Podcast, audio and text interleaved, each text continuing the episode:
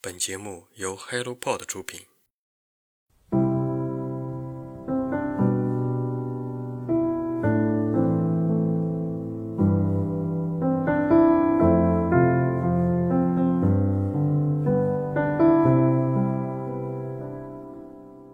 Hello，大家早上好，欢迎来到晨间书室，我是你们远方的朋友花花。你现在在干什么呢？又是一年初，首先给大家拜个年，过年好！疫情放开，你有回家过年吗？年夜饭吃了几个饺子？我们这里的饺子会包有一点硬币，今年没有吃到，所以对于二零二三年没有了愿望，顺其自然吧。今天没有好书推荐，是一个关于今年的一个小的总结。说到总结。我在我的总结报告里写了很多，关键词是由于疫情的影响，活动改为线上。十月份后的生活就像是被无限的拉长，反复的数据收集，紧张的氛围和麻木的心态。我觉得二零二二年是一个分水岭。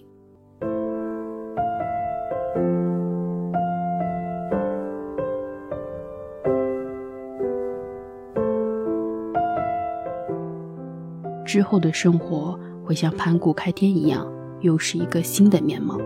无论是人的心态、工作的方式，还是整体的大局方向，愿你抓住机遇，一飞冲天。二二年年初，在一家人讨论表弟订婚事宜的时候，我被催婚了。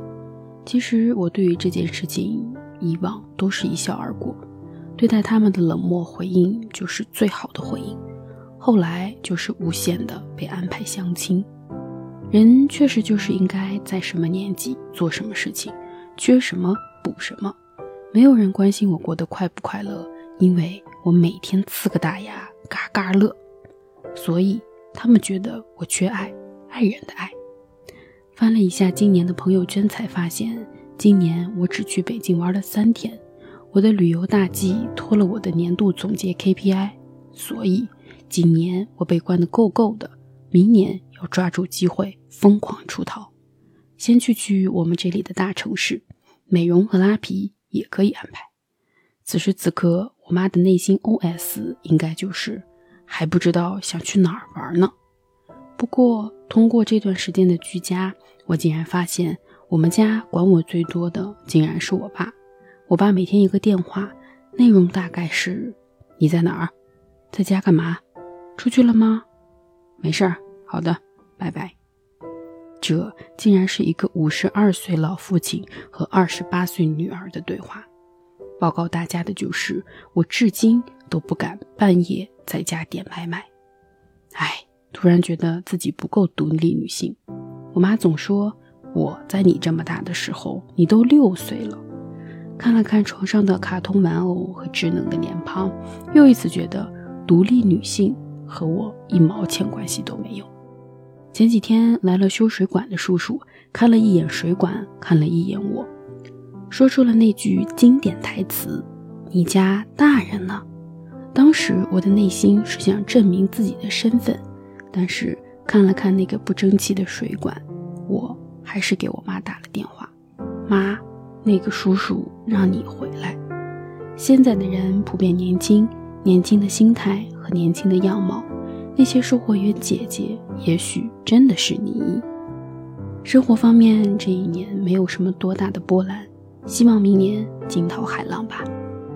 而要说到阅读方面，从年初的儿童心理发展到现在的命运开了好头，温情收尾。做节目这段时间，让我对于阅读有了不断的提升，从开始的单纯的读，到现在读书记录。那些花花绿绿的便条和密密麻麻的字，都让我感到满足。每一个内容都是我想通过书籍传达的关于我的想法，把我内心的想法讲给我的朋友，你们听。无论好坏，全盘托出。越读书会让我越觉得，我不应该把自己的思想引导的根植在别人的大脑里。所以慢慢的，我把你应该变成了我认为。我不喜欢被别人教怎么做事，而不给尝试的机会，所以也不应该把自己看到的天空说成了万事万物的统一体。阅读是一个好东西，它会让人看清自己。对于那些自己反对的言论，怎么读都不会读到心里。而那些真正流入到你内心的书籍，是不经意的第一页到最后一页。物以类聚，人以群分，书也是一样。所以，真诚的邀请大家参与到阅读中，感受阅读，体味阅读，发掘自己。觉是觉醒的觉。最后是对于二零二三年的愿望，愿望都是美好的。我想把我所有的美好都送给你们，给你们美好的体会和美好的眼睛，去感受，去发现。期待我们新的见面，我们又是新的朋友，拥有所有的新朋友。新期待，再见，朋友，再见，朋友。